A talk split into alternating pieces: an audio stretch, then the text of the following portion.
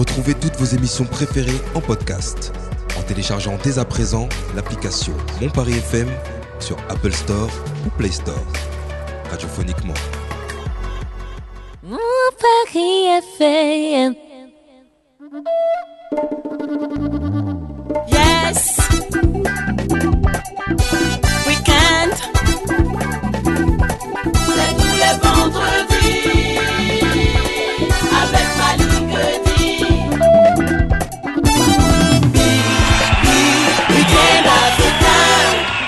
Week-end africain, bonsoir à toutes, bonsoir à tous, très très heureux d'être avec vous en ce vendredi 7 octobre 2022, déjà, hein, ça passe tellement vite. Eh, ça passe trop vite. Ah, vous l'avez entendu. Salut à ça. ça, Comment ça va ça Ça va très bien et toi, Malik Super Et bien. toute l'équipe Très vive, hein. des- Toujours. Ouais, belle couleur là. Salut Myriam, comment ça va Myriam? Très bien, et toi? Au pays du baobab.com, c'est ton blog, c'est ton site internet, c'est ta page Instagram. Exactement. Histoire et littérature. Africaine, Mhm, Et aujourd'hui, tu nous causes de? La RDC. Ah, RDC, ça arrive dans quelques instants. Notre ami Assa, euh, Oui, psychologue donc de ton état, aujourd'hui tu vas nous parler de... Troubles de la personnalité. Est-ce que déjà ça Mhm. vous parle, les troubles de la personnalité? Ah oui, oui, oui. Moi, je, moi, je sais pas, je, je- suis curieux. Je sais qu'il y en a beaucoup. Ah ouais Ces symptômes Où ça Dans ce studio là où? Dans la, dans, dans la nature. Et notre invité, est-ce qu'elle sait ce que c'est qu'un trouble de la Elle arrive, elle arrive, t'inquiète pas, elle arrive, elle arrive à ça. Aboubacar, comment ça va? Ah, ça va et toi Malik? Champion du monde des chroniques. Champion du monde des chroniques. Bah oui. Bah, je suis meilleur que vous, des voilà. Oh, bravo Abou. Ça vient d'être ça acté. J'ai aucun complexe, Est-ce Aboubacar Est-ce que t'as passé une bonne semaine champion? Ouais, franchement, ça va. Bon, chemise blanche te va bien. hein. Merci. C'est un détail, mais... Moi, jamais tu me dis que je suis bien habillée. euh, Non, mais toi, c'est tout le temps aussi. Never Ouais. Ah, ouais, ça veut dire... Attends, ça veut dire quoi ça C'est tout le temps? En plus, Aboubacar et moi, on s'habille toujours de la même manière. Moi, j'ai jamais rien. hein. C'est Vous synchronisez ça c'est vrai. Et j'ai la même veste que toi. Vous Et vous toi, la veste noire et blanche, je l'ai. Vous vous appelez avant de venir ou quoi? C'est quoi, Je c'est me quoi sens un mot de... exclue là c'est les journalistes, c'est la C'est un télévision. mot de Madame de Fontenay euh, C'est quoi? Ah, c'est- j'ai un côté chic. C'est du chic en fait. Excuse-nous, Mariam. Mmh. On passe un concours à notre ami Jason Lindor, hein, il se porte pas bien, on lui fait un big up. Oh, Et du coup, c'est Doc Dio qui s'y colle aujourd'hui dans Yep. Week-end africain, Réal. Salut champion. Ça va ou quoi l'équipe? Bah ça va super bien et toi-même? Ouais, ça va au top. Est-ce hein. que tu as passé une bonne semaine? Ouais, carrément. Donc ça veut dire que tu te sens bien. hein? Ouais. Et quand tu te sens bien, c'est aussi parce que tu as les poches pleines, je suppose. Euh, ça dépend desquels. la carte bleue, la carte bleue, elle est lourde ou pas là ouais, ça va. Ça va, hein Euh, Ok, je te fais ce sujet-là parce qu'on va parler justement d'oseille d'une certaine façon avec notre invité Mireille Le Boulet. Bonsoir Mireille. Bonsoir, bonsoir à vous. Ça va, Mireille? Ça va très bien. Alors, euh, toi, tu es avec nous aujourd'hui pour nous parler des tontines de l'immobilier. Exactement. Mhm. On va aborder ce sujet aujourd'hui. J'espère que je vais pouvoir euh, donner un maximum d'informations. Mais on est là pour ça, on est très très curieux parce que j'avoue qu'on s'est posé beaucoup de questions là-dessus. Donc on attend les détails, on attend les infos parce qu'on a tous envie d'être, euh, euh, comment dire, propriétaire aussi, n'est-ce pas? Exactement. Bah, Ça arrive juste de ça après. dont il est question. Voilà, ça arrive juste après le jingle. Super. L'inspecteur Abou. Et là qui va là? Et là ça va pas Uriel est une entreprise française créée en 2018 par Mireille Le Boulet avec la volonté... Uriel Group. hein. Ouais, mais sur, en tout cas sur la... je vais continuer, je- j'expliquerai après pourquoi juste Uriel. Avec la volonté d'apporter une solution complète à la diaspora en leur mettant à disposition un centre de profit composé de différents experts afin de faciliter et accompagner les projets d'investissement en France et dans leur pays. Uriel Group conseille et oriente ses clients de façon précise en mettant en place une stratégie d'investissement adaptée à leur situation personnelle, quel que soit leur projet d'investissement dans la pierre, vers la France ou en Afrique. Aujourd'hui, Mireille Le Boulet vient nous voir car le 21 octobre prochain à 15h à l'hôtel Hyatt Regency Paris Étoile se tiendra une conférence de lancement ayant pour but de présenter les tontines de l'immobilier dont elle nous parlera plus en détail dans un instant. La conférence, elle, a pour but de comprendre et connaître comment construire un patrimoine immobilier en France à partir de seulement 5 euros, découvrir les secrets cachés que seulement 1% de la population utilise pour investir avec haut rendement dans la pierre, rencontrer des experts que vous ne croiserez pas tous les jours, obtenir les outils, stratégies et techniques qui vont vous permettre de lancer votre projet immobilier dès maintenant, oser bâtir une communauté puissante et responsable, une diaspora de rentiers immobiliers. Vous vous dites sûrement une nouvelle arnaque, c'est elle-même qui le dit, non Pas du tout. Ils ne nous vendent rien.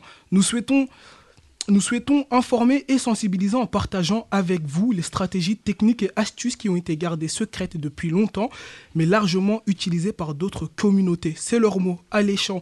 Encore plus alléchant au programme, un premier moment d'échange et de session, questions-réponses avec les experts conviés pour l'occasion, sous forme de débat avec pour thème l'investissement participatif comme levier de financement.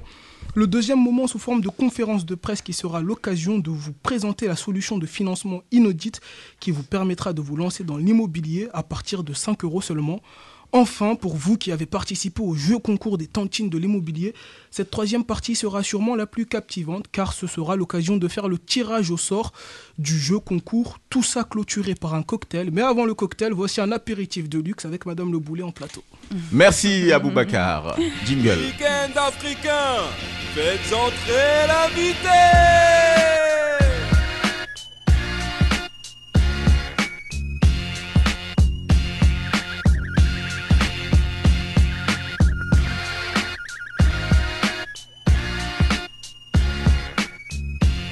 Mireille Le Boulet, invité de Week-end africain pour nous parler justement des tontines de l'immobilier. Uriel Group, c'est le groupe donc qui organise un peu tout ça. On va commencer hein, par le commencement si je puis dire. Euh, Mireille Le Boulet, Uriel Group déjà, c'est quoi? Alors, Uriel Group, en effet, c'est une entité qui a été créée il y a cinq ans de cela euh, pour un centre d'intérêt qui va vraiment accompagner la diaspora dans leurs projets d'acquisition en Europe et dans leur pays. En Europe et aussi dans le pays d'origine Exactement. Quoi, francophone, anglophone, lusophone? Francophone pour l'instant. Pour l'instant, c'est que francophone. Exactement. Et vous êtes basé à Paris, On est basé à Paris, à Neuilly-sur-Seine. à Neuilly-sur-Seine. Et du coup, vous organisez les tontines de l'immobilier. Mhm. Les tontines euh, de l'immobilier, c'est quoi au juste? Et comment est-ce qu'on s'y prend? Alors, avant d'arriver aux tontines de l'immobilier, Uriel, pendant cinq ans, a accompagné de façon individuelle ses clients. C'est-à-dire qu'ils venaient, on leur faisait acheter un bien ou deux biens ou trois biens selon les stratégies. en, Euh, en tant qu'agence immobilière? en tant, tant que banque? En tant que cabinet d'accompagnement. D'accord. voilà, de conseil en stratégie d'investissement. Donc on s'occupe vraiment, c'est vrai que je vais peut-être le préciser, on s'occupe en fait de bout en blanc, de bout en blanc de la chaîne euh, d'investissement de nos clients. C'est-à-dire qu'on va commencer par euh, établir avec lui son profil d'investisseur parce qu'il faut se connaître en tant qu'investisseur. Il faut savoir quelle est ma vision, où est-ce que je vais. C'est pas parce que j'ai une capacité qu'il faut me lancer euh, n'importe comment. À partir du moment où il sait vraiment où il va, où il a pu faire une projection sur 5, 10, 15 ans de son projet d'immobilier, on va mettre en plus en- ensuite la stratégie qui correspond à son profil. La stratégie, il existe diverses stratégies d'investissement en immobilier, mais on va choisir vraiment celle qui lui correspond. Ensuite, on va s'occuper de la partie financière, puisque nous travaillons avec toutes les banques traditionnelles françaises, des banques d'investissement, des banques européennes. Et donc tout ça, euh, on va pouvoir mettre en place tous notre partenaires banques et trouver le meilleur financement, c'est-à-dire meilleur taux et meilleures conditions de prêt. Ensuite, on va suivre toute la partie transaction parce qu'il y a une partie importante notariale qui part de l'offre d'achat, du compromis de vente jusqu'à l'acte authentique. Et là, pareil, il va devoir euh, voilà, les accompagner à ce moment-là. Qui dit bien rentable dit bien qu'on transforme. Donc, on va faire une projection 2D, 3D par notre équipe euh, euh, architecturale pour par la suite transformer le bien. Donc ça peut être un immeuble de rapport que l'on va rénover, ça peut être une maison qu'on va divi- diviser en lots d'appartements, ça peut être un appartement qu'on va transformer en plusieurs chambres pour créer plusieurs sources de revenus. Et là, on va parler de colocation. Mm. Donc vraiment, on va euh, simplement adapter de façon précise la stratégie au bien. Après, le bien, il est complètement prêt. Et là, on va se mettre à la chasse et surtout trouver les bons locataires. Encore une fois, étant donné qu'on a travaillé le profil avant, on sait exactement quel locataire on veut. Donc, on s'occupe d'installer les locataires, de sécuriser les futurs loyers et bien entendu d'apporter une notion de fiscalité. Quelle est la fiscalité adaptée à ces revenus locatifs Donc, voilà un petit peu la chaîne euh, pour l'accompagnement. Donc, Après- oui, allez-y, allez-y. Non, mais allez-y. Donc moi, je, je- je veux, je, veux, je veux un exercice encore euh, davantage pratique. Bien sûr. Euh, Aboubacar vient vous voir. Voilà. Jeune, jeune garçon. Bonjour, Aboubacar. Il vient vous voir. Euh, il, a, il a des idées, Voilà. d'être propriétaire Ça se passe comment? Alors, Le ça dialogue s'installe. Bonjour, euh, bonjour Aboukar. Bonjour. D'accord. Euh, qu'est-ce qui t'anime en quelques mots hein? Donc, qu'est-ce qui t'anime et quelle est ta vision en tant qu'investisseur? Bah, moi, j'aimerais bien avoir euh, trois villas euh, au Mali. J'ai envie de faire construire trois villas au Mali. Très bien. Et actuellement, bah, j'ai des revenus, mais pas plus que ça. Je suis journaliste, je touche euh, le, un peu plus que le SMIC, mais voilà quoi. Et, et j'aimerais bien investir en tout cas dans mon pays d'origine. D'accord. Très bien. Déjà, on félicite pour ce premier pas vers l'investissement. D'accord Au moins, aller prendre l'information. Euh, et ça fait combien de temps que tu... Alors, tu n'es pas en CDI, donc je suppose que tu es en euh, intérimaire ou en CDD Euh, je suis en alternance.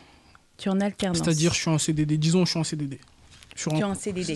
À la limite, à la limite, on, va, on va CDD. partir du principe qu'il est en CDI. CDI, ouais. Voilà, il est en CDI. On part du principe qu'il est en. CDI. Mais même en CDD, après trois CDD, on peut prétendre un crédit. Voilà, Ah c'est bon une parenthèse. Oui, Tout à fait. Trois CDD exactement. Parce, Donc, parce qu'après trois personnes. CDD, logiquement, tu dois déboucher sur un CDI, Voilà. autrement Ah. tu quittes. Donc, au bout de deux CDD, tu peux déjà anticiper. Pareil pour, pour ceux qui sont euh, euh, euh, intérimaires ou intermittents du spectacle. D'accord? En fait, ce qu'il faut, c'est pouvoir montrer au banquier que ça fait plusieurs années que vous avez des revenus récurrents. C'est tout. Et quand on est indépendant? Oui, très bonne Pareil. question. Indépendant, indépendant, il faut trois ans de bilan. Trois bilans. Trois bilans. Et si on n'a pas trois bilans et des très bons revenus Si on a trois bilans, tout se défend. Le banquier, en fait, c'est juste une personne qui a besoin d'être convaincue sur, enfin, sur votre projet. C'est pas un investisseur, il s'y connaît rien, donc ne lui parlez pas stratégie, machin. faut juste lui dire, voici ce que je souhaite acheter, voici ma situation, où je vais. Voilà, dire les mots vraiment clés. Et c'est pour ça que j'ai mis en place euh, depuis euh, quelques années cette école que nous continuons de faire grandir parce qu'on avait vraiment envie, au travers de la formation, de pouvoir donner déjà l'information, les connaissances nécessaires pour que certaines personnes ne se sentent pas exclues. Parce qu'il y a encore beaucoup trop de personnes qui passent à côté de l'investissement, qui continuent à être locataires. Donc ça veut dire que 5-6 ans, on jette de l'argent par la fenêtre. hein. C'est juste ça, c'est un toit qui est juste percé. Alors qu'il suffit d'avoir la bonne information et d'arrêter ça. Donc on poursuit le- l'exercice avec vous ai qui est en CDI. qui est en CDI. Donc, Aboubaka, super. Alors, vous, votre projet, il est purement en Afrique. Donc, ce qu'on va faire, c'est qu'il y a deux possibilités qui s'offrent à vous. Il y a ce qu'on appelle euh, aucunement à Corsair, à.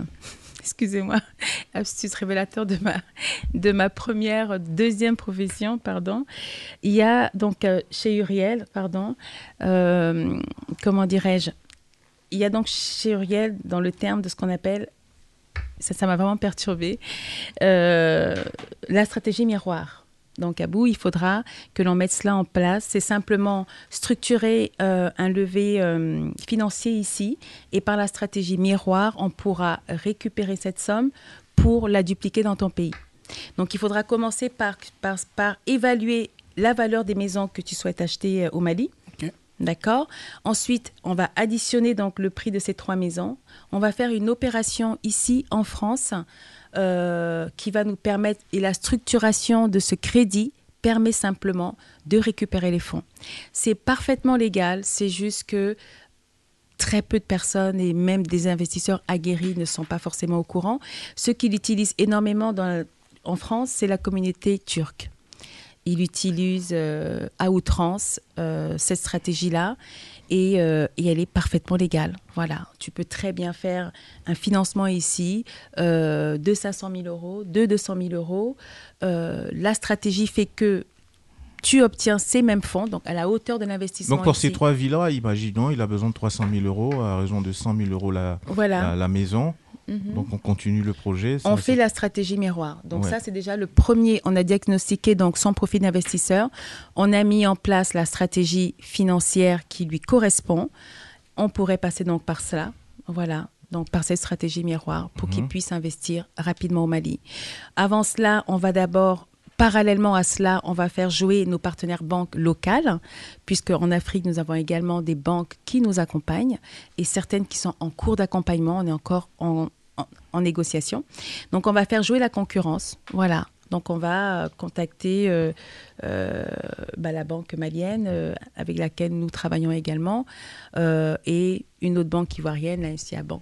pour ne pas citer, je sais que sur les chaînes radio, on ne cite pas trop, trop de marques On ni peut, de citer, noms. on peut citer la NCA Assurance ici, il n'y a pas de souci. Voilà, donc, euh, donc ils sont très favorables à accompagner les diasporas. C'est une banque euh, qui pense à nous. Donc voilà, donc on va d'abord faire jouer ces banques partenaires en Afrique, les banques ici. On voit les meilleures offres et ensuite on pourra mettre en place la levée. Excusez-moi, j'ai peut-être pas été très attentif, mais du coup, moi, ça me, enfin, ça me coûte, enfin, je, je vous dois combien, à, je dois rembourser combien par mois, enfin, ça me coûte combien moi en, en concret? J'ai pas très bien compris le principe de la stratégie miroir du coup. Oui. Je pense que euh, C'est ça, pas- c'est à définir en fonction du prêt et de, et de la banque. Est-ce qu'ils vont Alors. t'accorder à quelle mensualité, tout ça? Ça, c'est la banque, c'est pas elle après. Ouais, qui- mais quel est l'avantage en fait de passer du coup, de passer par, euh, Bah, elle, elle va te donner les C'était une de mes questions en plus. C'est ça. Vas-y, pose-la tant qu'à faire. Bah, je l'ai posé du coup. Pourquoi venir Quel est l'avantage de passer euh, par plutôt que Uriel d'aller voir une banque C'est le euh, conseil. classique Ouais, elle, elle va te- Exactement. C'est qu'on a d'abord une vraie partie diagnostic et conseil. Voilà, c'est-à-dire que dans les autres corps de métier, dans, enfin dans l'immobilier, quand vous entrez dans une agence, on vous vend un bien, point barre. Donc il n'y aura pas cette notion de, de, de, de- de conseil et d'adapter le produit à vous. Et donc ça, c'est notre travail. ok. Donc, adapter le produit, ça veut dire après. C'est-à-dire, on, L'achat. on part toujours du client. Il y a, c'est-à-dire que quand On, vous est- on essaie dans- de répondre euh, du mieux possible aux rêves du client, c'est bien ça? On essaye de, de, de, de répondre, du, oui, c'est ça, aux besoins. Parce que Mhm. rêve, on a l'impression que c'est encore très loin de nous, alors que c'est c'est vraiment proche, quoi. C'est possible de, de pouvoir investir euh, à partir de pas grand-chose. Après, une agence, elle répond à un besoin. C'est-à-dire, quand on part dans une agence, on dit voilà, j'ai un budget de temps et je vais Voilà. acheter une maison de temps. C'est ça. Après, peut-être, vous, votre service, c'est plus de dire euh, voilà, j'ai envie d'investir, mais je sais pas comment dans l'immobilier, mais je Ouais, sais pas que comment. Parce que quand on ouvre ça. les portes d'une agence, euh, on sait plus ou moins euh, quoi, comment, parce que c'est dans ce quartier, parce que c'est un peu clair. Après, ils nous orientent en fonction de notre budget, etc. Eux, ce qu'ils ont dans leur portefeuille, disons, pour vendre euh, les biens qu'ils ont. Mais- Complètement. C'est-à-dire qu'ils apportent un véritable service euh, à partir Parce du qu'on les moment- paye après, hein. Ah bah ils, oui. ils en prennent un Et- pourcentage sur la vente. D'ailleurs, pour clarifier les choses, du coup, vous vous accordez pas de prêt. Vous êtes Alors, là vraiment nous- dans l'accompagnement du. Alors, on Vous accompagne. faites le et- lien Voilà, on accompagne et on a ce réseau de, de partenaires et d'experts qui vont nous qui vont nous qui vont nous accompagner avec enfin qui, qui vont mener avec nous toutes les étapes de la transaction. Mais donc, est-ce que vous, vous êtes, euh, disons, un, le- un levier de confiance dans le sens où vous, allez dire, voilà, j'ai un client, je connais les banques, euh, les bons investisseurs, donc je peux vous mettre en relation avec des personnes qui seraient réceptives à votre projet. Est-ce que vous, vous euh, offrez ça dans votre portefeuille de solutions? J'ai pas compris. C'est-à-dire, voilà, si euh, quelqu'un va acheter un bien, Mhm. euh, vous, vous allez dire, OK, on délimite bien votre projet. Et à côté, moi, je peux vous orienter vers cette banque, et euh, cette banque, cette banque ou cette banque, qui me font confiance, qui me connaissent et qui peuvent être sensibles potentiellement à financer votre projet. D'accord. Dans le sens où, est-ce que vous, dans votre offre, il y a un portefeuille de- d'institutions, de, banques Mhm. qui vous font confiance et qui diraient, comme les personnes viennent de chez vous, ben, vous êtes déjà un filtre sur euh, la, la bonne constitution du projet immobilier. Donc, de ce fait, on est ouvert à être beaucoup plus sensible au projet que vous vous présentez parce qu'il y a cet élément de confiance. Donc, est-ce que vous êtes lié à des euh, réseaux bancaires qui font confiance à votre projet? Exactement. C'est-à-dire que le réseau, il s'est vraiment constitué euh, au fil du temps. Euh, après avoir accompagné plus de 100 personnes euh, à acquérir, forcément, on a, des, on a quand même des, des conditions privilégiées avec des banques, avec des notaires, euh, donc qui nous permettent de pouvoir faciliter pas mal de choses. également. Et quand vous avez dit en Afrique francophone, c'est quel pays par exemple? Pour l'instant, on a implémenté des projets au Cameroun, en Côte d'Ivoire, et on aimerait ensuite arriver au Sénégal. Donc le c'est c'était- mort. hein. Bon. Ah Mauvaise nouvelle. Donc, on peut euh, vous mais- conseiller. Il y a- que des Maliens euh, autour de la table en plus, hein. Voilà. Non, ça va, il y a un Mais on aimerait y arriver également. on Donc, aimerait y arriver. Donc Mireille Le Boulet, vous, Oui, vous êtes un conseil en fait. voilà, hein, vous- on conseille. On vient vous voir en fait pour un ouais. conseil, après vous établissez le lien, vous facilitez en fait le prêt bancaire, hein, si je puis dire. Vous, vous prenez votre commission naturellement. hein. Hein C'est bien ça, non? Mhm. Voilà, on, dit, alors- on dit les choses. hein. Oui, oui, oui, oui, Ouais, oui, ouais. On, on parle clairement. Voilà. On, on a de mal à se faire euh, hein. Exactement. Euh, Et puis en, en général, euh, est-ce qu'il y a un temps imparti pour euh, l'acquisition finale de, de l'appart ou de la maison? Oui, bien sûr. Alors, une transaction dure à peu près trois mois. D'accord? Mhm. Euh, maintenant, quand on dit qu'on est facilitateur, on- je dirais plutôt que on a l'impression qu'on est intermédiaire. Donc, c'est pas trop comme ça qu'on se positionne, puisqu'on est, on va vraiment prendre à corps le projet euh, et on va le construire avec le client. Mhm. pour Ça le veut dire que tant que le client n'est pas encore dans sa, dans sa maison, dans son appartement, vous vous demeurez toujours en contact, en lien avec le client et avec les constructeurs sur place? Exactement. Mm. Parce que, j'avoue aussi, le, la- toutes les banques refusent. Est-ce que vous vous faites payer quand même? Oui, alors il y a une partie conseil. Après, quand on parle dans l'offre d'accompagnement, il y a plusieurs parties dans l'offre. Il y a une partie conseil, il y a une partie structuration financière, stru- structuration patrimoniale, Mhm. fiscalité. Et donc, bien entendu, à chaque étape et dans l'avancement, on est rémunéré.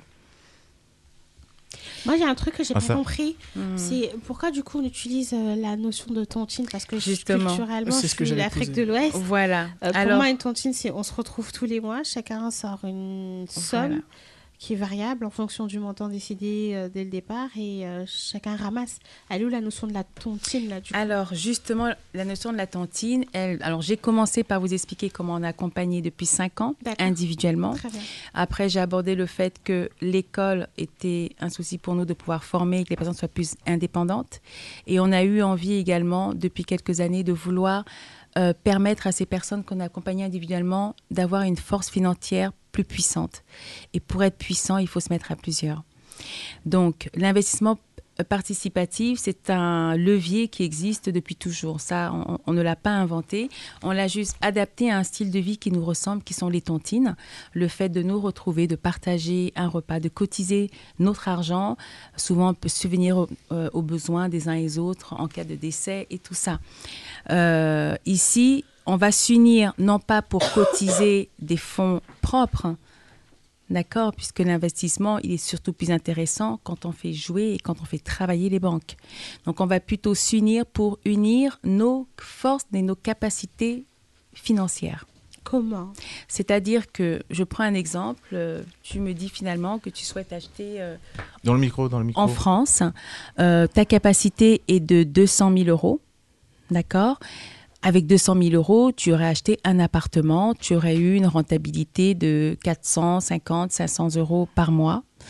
Euh, si tu faisais un investissement locatif ou peut-être une plus-value. Plus-value, c'est quand on achète, on retape, on revend.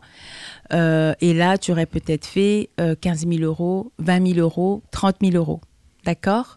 Maintenant, si je te dis, écoute, euh, mets-toi avec cinq personnes, les, les quatre autres sont toujours à 200 000 euros comme toi, qui peut emprunter à la banque, c'est ça la capacité d'emprunt, on arrive à 1 million. Donc là, on n'est plus en train de chercher un appartement, tu es en train de t'acheter ton- de t'acheter un immeuble. Ok. Donc c'est ça les tontines, c'est permettre vraiment, euh, par cette union, de pouvoir s'imposer aussi sur le marché Et ça aujourd'hui marche ça, les, les, les, les, gens qui, bah, du coup, financent, ont confiance en, cette procédure de, de s'unir pour acheter un seul bien? Oui, on appelle ça l'investissement participatif, qui est plus connu sous le nom de crowdfunding. Voilà, je pense que ça c'est un terme qui parle beaucoup plus. Donc c'est un procédé qui marche très bien. Maintenant il faut bien le structurer, il faut choisir, euh, il faut sélectionner les profils, il faut mettre les- Justement, voilà. la sélection, elle se fait comment? C'est moi qui viens avec mes personnes, je viens avec Abou, Myriam, Assa, ou c'est vous qui euh, nous soumettez des personnes, qui nous proposez des personnes, des profils? Excellente question. Alors, quand les personnes arrivent au cabinet, la partie toujours profit de l'investisseur, qu'est-ce que vous souhaitez? Il est hors de question qu'on vous impose quoi que ce soit. Vous allez dire, euh, écoute Mireille, euh, moi j'ai envie de bâtir un parc. Et c'est souvent ça qui revient. Je veux plusieurs appartements, je veux vraiment bâtir un parc. Dans ce cas, on va te proposer d'intégrer une tontine. Après nous, tous les profils, on- on les connaît et on va lui expliquer le procédé de la tantine. Il va dire, écoute, au premier abord, ça m'intéresse. Maintenant, on va lui demander, au sein de ta tantine, qu'est-ce que tu recherches? Est-ce que tu souhaites dégager le cash flow, donc des, revenus complémentaires, ou est-ce que tu souhaites avoir une plus-value? C'est-à-dire, tu t'associes avec des personnes, on achète, on retape, on revend, chacun repart avec sa cote-part. Et là, on vient de déterminer un profil pour un type de tantine. Et comme on a fait plusieurs R1, c'est les premiers rendez-vous où on diagnostique vraiment les profils. Euh, c'est un temps qu'on passe avec le client. Ça prend le temps qu'il faut, mais on a besoin de bien comprendre. Euh, et là, on va ensuite, selon par profil et par éligibilité, les mettre ensemble, leur proposer d'être ensemble. Et ça marche, hein, les gens, ils sont de confiance, euh, euh, c'est facile à distribuer, à partager. En euh, fait, en fait c'est le même principe que, que, les, que des SCI, hein, c'est bien ça? Exactement. En fait, quand vous arrivez, bien Société sûr. civile immobilière. Exactement. Et d'ailleurs, c'est la structuration qui porte la tontine. C'est porté par, par la SCI. Donc, c'est une structuration qui est connue. Oui. Mais comme bon? dans, dans tout investissement, je suppose qu'il y a des risques. Est-ce que euh, en passant par vous, on limite les risques ou vous nous promettez un risque zéro Genre, il n'y a pas de perte d'argent derrière. En d'autres termes, quelle est, quelle est la plus-value que vous apportez si on vient vous voir? Alors, nous, parce que quand tous on les investissements, ils comportent des risques. Exactement. Euh, déjà, nous, on garantit une- un taux de rentabilité à deux chiffres. J'ai commencé à investir à l'âge de 22 ans. J'ai plus de 20 ans à manier euh, la pierre. Euh, je me suis formée. Enfin, J'ai pris du temps pour, pour investir sur moi-même. Et euh, j'ai perdu aussi. J'ai perdu des biens. J'ai j'ai vécu également des erreurs qui m'ont permis de, bah, de pouvoir, au contraire, grandir encore plus dans mon expertise. Donc au jour d'aujourd'hui, hormis toute cette expertise que j'ai, et dans mon cabinet, on a également des experts fiscalistes, des, des experts financiers, enfin, on a tous au moins 20, 25 ans d'expérience dans notre expertise. Et chaque dossier, c'est pour ça que nous limitons le nombre de dossiers que nous montons, parce que on va prendre vraiment un temps d'étude et d'analyse autour euh, avec les autres experts. Il n'y a pas que mon expertise en immobilier. On va le travailler avec l'expert en, fis- en fiscalité, avec l'expert euh, euh, juridique pour, euh, voilà, pour la SCI qui va dire bah, écoutez, moi je pense plutôt que pour ce cas de figure, on va faire une SCI IR ou IS. Enfin, on va vraiment le travailler. Donc le facteur risque, on ne pourra jamais dire que le facteur risque n'existe pas. Mais il est tellement mesuré, c'est comme quand vous prenez l'avion. Euh, un avion peut toujours exploser. Mais ils ont tellement travaillé, comment, dit, comment mis en place les, les par- Comment pris en charge chaque détail? Exactement, chaque détail Les garde-fous. ouais. des garde-fous. Voilà, c'est vraiment le terme que je cherchais, qui fait que pour qu'il y ait un avion qui explose, ça passe à la une des journaux, quoi. Oui, Myriam.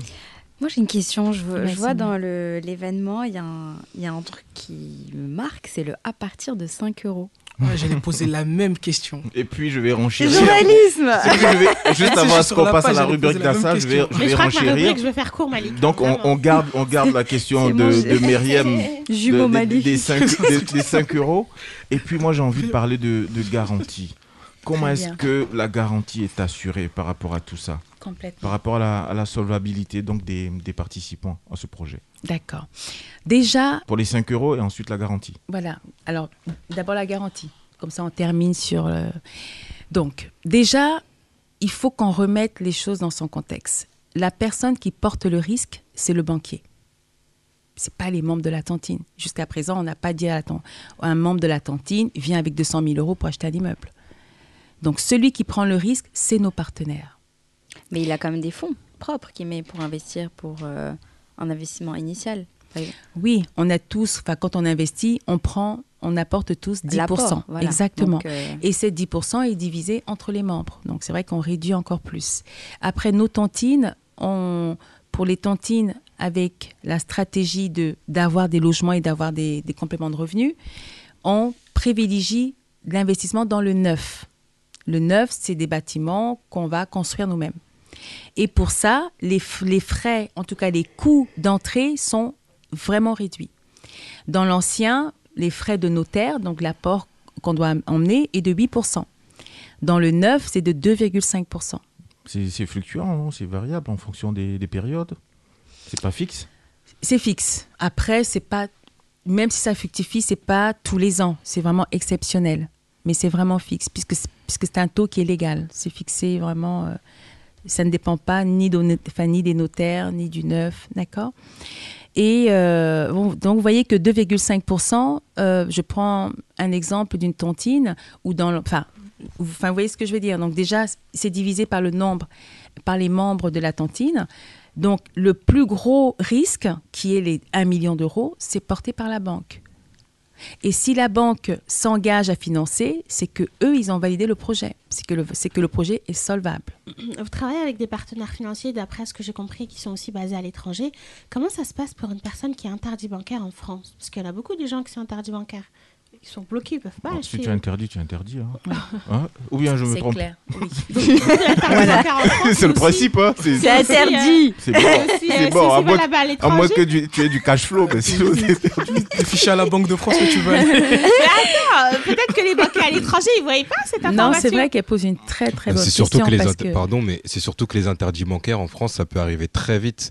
Euh, pas forcément parce que tu as des dettes ou parce que tu Ah gères oui. pas ton argent, ça Ouais. va, ça va Super super, vite. vite. Tout à fait. C'est juste Oui, euh, mais, un euh, financement non pris en charge, fiché, t'es oublié. Moi, je sais pas. moi, Mais je- euh, elle a raison, hein. puisque la Banque de France limi- est, limitée voilà, à la France. Donc, en effet, si jamais tu vas, tu allais, euh, euh, par exemple, euh, travailler au Luxembourg, tu es consultant, hein, tu bossais ici, euh, et puis finalement, euh, bah, tu es interdit ici, et tu vas juste à Londres, et ben, ton interdit Il n'est- n'y a pas d'interdit. coup, euh, voilà. Donc, du coup, Mhm. ça se passe comment dans ce cas de figure? Nous, on a, nous, on ne- enfin, j'ai pas compris la question. En fait, la question est très simple. Je suis Oui. interdit bancaire en France. Je me prends un exemple. Je suis Oui. interdit bancaire en France, mais je veux acheter un bien, euh, un, un bien simple pour vivre dedans. Comment ça À l'étranger, par exemple, au Sénégal. En France, non, en France. En France, En bah, tu peux France, pas, t'es interdit non, ça bancaire. sera pas possible. Toi, tu veux prendre l'oseille Si d'ici alors que t'es si vous passez, si vous passez Attends, par, Prends le- l'oseille de, de l'étranger. Toi, t'es une rebelle, hein T'es interdit Ah, bancaire, t'es mais, interdit euh, bancaire, tu veux quoi en, en vrai, la question elle est pertinente parce que si elle amène les sous de manière. euh, Le cash. Bah oui, elle ramène du. Non, mais si c'est du cash, c'est Tu autre peux pas chose. acheter en cash en Bah, France. dans ce cas-là, elle peut être interdit bancaire en France et ramener du cash et. Non, je peux être interdit bancaire en France et prendre un prêt dans une banque étrangère. Ah, aussi. Bah oui, oui, si vous parce qu'elle a plusieurs partenaires financiers. Après, si t'aimes les problèmes, t'aimes les problèmes mais à ça. Après, il faut aussi. Bah, Là, vous rentrez dans autre chose. Là, Non, mais tu peux être interdit bancaire et avoir de l'argent. C'est Aussi, pas le oui. problème. Ouais, là, là, et on- avoir là- un compte en banque là, aussi. là, on digresse un peu là. hein. On va, on va- on va rester. Non, mais c'est important, Malik, parce qu'il y a des gens, il y en a beaucoup Tu veux nous dire quelque chose j'ai envie de j'ai envie de répondre plus facilement. C'est à dire que celui qui a une interdiction bancaire, tout simplement, n'a qu'à rembourser, Régulariser sa régulariser sa situation. Euh, voilà. Et après, tu reviens à la charge. C'est-à-dire, il y a euh, ce qu'on appelle l'hygiène financière. Donc, bien sûr, Les on va, de- voilà, on va, voilà, on va jamais dire à une personne, euh, tu es au placard. euh, c'est non, voilà, tout le monde peut investir. Même si là aujourd'hui ta situation ne le permet pas, tu peux te préparer, tu peux organiser des choses et le faire dans trois, six mois. Voilà de Donc, on l'espoir se pour prépare. ça. Mireille Le Boulet, invité de. Week-end africain. Comment Non, mais y a- bâtir un patrimoine grave, immobilier? euh, S'il vous plaît, s'il vous plaît, s'il vous plaît, on va, on va, on va, on va avancer quand même dans l'émission. Il est 19h38. Notre invité, c'est Mireille Le Boulet. Donc, c'est comment bâtir un patrimoine immobilier en France. On peut tous et toutes être euh, propriétaires. C'est bien ce que tu nous dis, euh, chers invités, chers invités plutôt. Donc, euh, à ça. Exactement. On va, on, va, on va te garder avec nous encore quelques minutes, euh, cher invité. on va bien. transiter par notre ami Assa. Assa, Mhm. aujourd'hui, euh, dans Weekend Thérapie, on va se soigner un peu parce que l'interdiction bancaire, là, ça- ça fait un peu mal à la tête. On va passer donc à Weekend Thérapie. Aujourd'hui, Weekend Thérapie, tu nous causes de... Des troubles de la personnalité. C'est parti.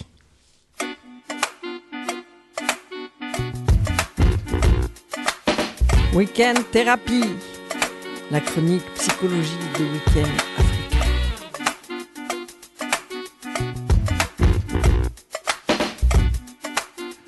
Les troubles de la personnalité. Autrement dit, euh, est-ce que quand on a des problèmes d'argent, euh, d'oseille, d'interdiction bancaire, est-ce que c'est parce que on se porte pas forcément bien euh, Au niveau psychologiquement santé mentale, mais Ouais. totalement, ça peut être relié. Mhm. Euh, vous avez euh, une compulsion qui s'appelle, euh, vous voyez, la, la, la pulsion d'acheter. Ouais. Acheteur compulsif. Tout à Ou fait. compulsive. Je suis ça, moi. Ah ouais? Ouais. Ah bah, C'est vrai peut-être qu'il Ouais. serait intéressant de démarrer une J'aurais- thérapie. J'aurais jamais dit ça. Ah ouais Je te jure. Ah ouais, moi, mon salaire, il fait pas plus d'une semaine sur mon compte. Hein.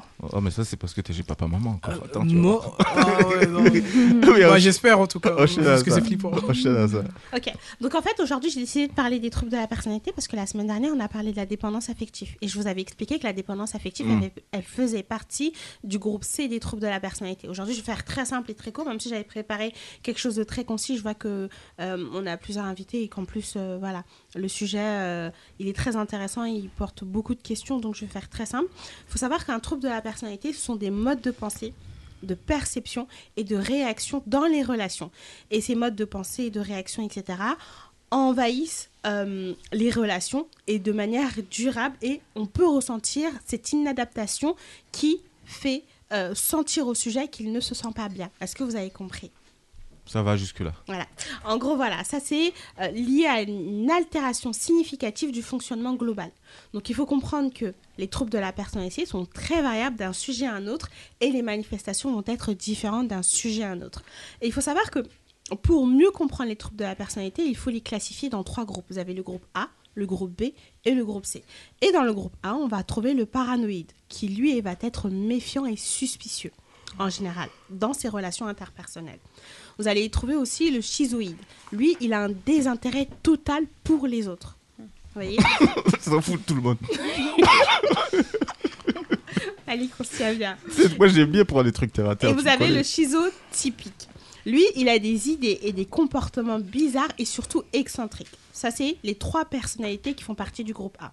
Dans le groupe B, vous avez quatre personnalités. Vous avez le- la personnalité borderline. Je sais pas si on l'a déjà abordé, le borderline. Euh, souvent, souvent. Souvent? Ouais, ouais, on le cite souvent. Il revient souvent, pervers narcissique, borderline, ça, Ouais, ça revient souvent dans, dans Bah, tes les chroniques. borderline, en tout cas, moi, j'en rencontre souvent au cabinet parce qu'il faut comprendre, comme je vous ai dit dans la définition, ce sont des gens qui sont déjà eux-mêmes en état de mal-être et qui ont, bah, vont, ils vont subir clairement cette hypersensibilité, cette impulsivité, cette difficulté à rester seuls et ils vont avoir ce vide intérieur, cette peur de l'abandon dans relations et surtout, ils vont avoir bah, des relations instables et une difficulté à contrôler leurs émotions et leurs réactions.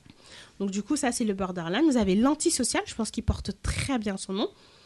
Irresponsabilité sociale, mépris pour les autres et ce dernier aura souvent tendance à émettre des tromperies, des manipulations vis-à-vis des autres afin d'avoir euh, une atteinte objective et personnelle.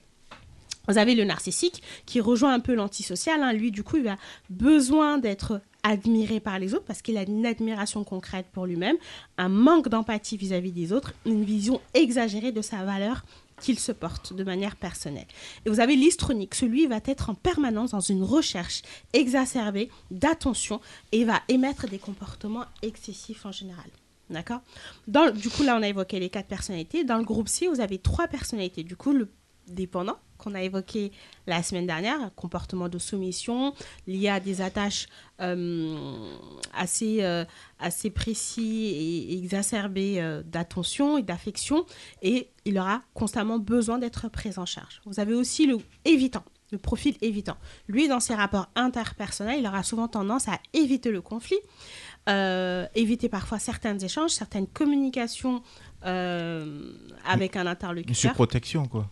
Ouais, tout à fait. Et vous avez le obsessionnel compulsif. Lui, c'est un perfectionniste, il est rigide, il est dans l'obstination permanente. Hmm. Voilà pour les 10 personnalités qui existent dans les troubles de la personnalité. Comme vous pouvez voir, par catégorie, donc A, B et C, ils vont pas tous réagir de la même façon.